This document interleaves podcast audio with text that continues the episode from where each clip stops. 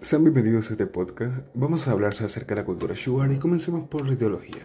Partiendo por la ideología de enseñanza de los shuar, se ven principales principios y valores fundamentales de convivencia social que son ser valiente, kakaragatín, ser mejor, nupetmakuatín, hacer mejor, shir y hacer el bien, penker que constituyen ejes culturales transversales de gran importancia.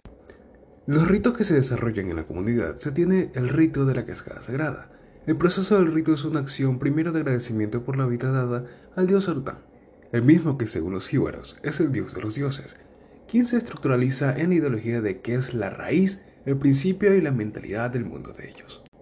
El Shuar tiene la conceptualización y se maneja por una creencia e ideologías que la respetan y llevan a cabo siempre.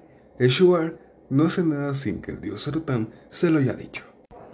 La comunidad Shuar ha sido absorbida por la lógica occidental reconocen la ideología capitalista globalizada por el consumo y materialismo.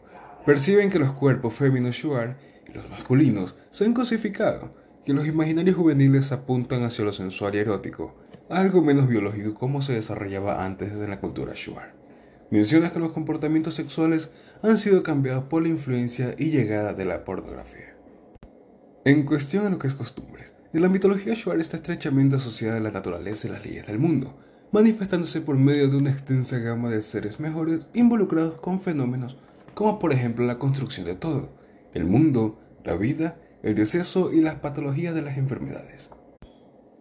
Esas fuerzas se identifican como Etza, que representa el bien en batalla contra el mal, Iwia, Shakaim, de la fuerza y destreza para el trabajo de la comunidad Shuar, Sunki, que representa el agua y trae salud, Dunkui, interesa fertilidad de la chakra y las damas. Ahora algo muy vistoso en la cultura, la vestimenta. La indumentaria clásica de la dama shuar se llama karachi. Esta lleva una falda muy reconocida como itip, que es una especie de tejido de líneas verticales de color púrpura, rojo, negro y blanco, teñidas con vegetales que se envuelven a partir de la cintura hasta el tobillo y que se sostienen en la cintura por medio de un cinto. Su costumbre de llevar un camush, fabricado de corteza de árbol machacado, acompañado de una corona de plumas de aves como tucanes y otras aves, y pinturas en su rostro de animales.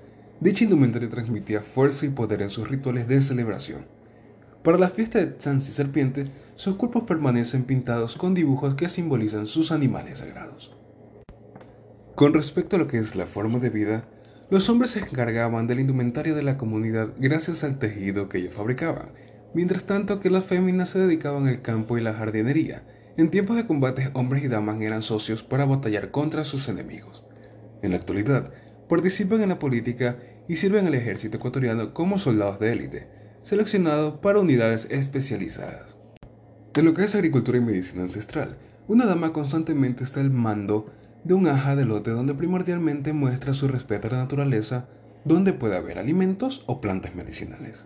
Se realiza un ritual cántico para solicitar permiso a las aves que habitan en ese lugar para que así puedan pasar a dicho lote. El papel del chamán es primordial en la cohesión del conjunto, transmite conocimientos y curas patológicas, que son percibidas como un desequilibrio entre el ser humano y la naturaleza de la que forma parte. Respecto a las tradiciones, la cultura indígena Shuar se caracteriza por sus fuertes tradiciones y una visión única del universo, que se manifiesta a través de su lenguaje, comida, mitos, música y danza. La comunidad indígena y ascendientes llegaron hace 30 años desde la provincia de Morona Santiago en el oriente para radicarse en esta tierra y formar parte de la comunidad Shuar. Trajeron sus costumbres, sus vestimentas de coloridas telas y plumas de aves que adornan con cinturones y collares de semillas de árboles conocidos como nupi, que utilizan en la danza típica con la que dan bienvenida al visitante. Recordando que en la Amazonía existe una evidente fuente turística explotable, por la variedad de flora y fauna y especies endémicas que se encuentran en dicho lugar. Con respecto a las creencias, tras la observación de Elmer Miller en 1974, se determinó que desde hace mucho tiempo los misioneros cristianos buscaban convertir a los nativos americanos al cristianismo. Ahora, en el estudio de Toba, en el Chaco argentino, Miller descubrió que no importaba qué tan comprometidos estuvieran sus creencias sobrenaturales, los misioneros cristianos también influenciaron creencias acerca del mundo natural, como la idea de que este mundo debe ser gobernado por las leyes. Es decir, Ambos grupos abrazaron el cristianismo de una forma consciente como una fuente de identidad social y cultural, haciendo un intercambio de ideas.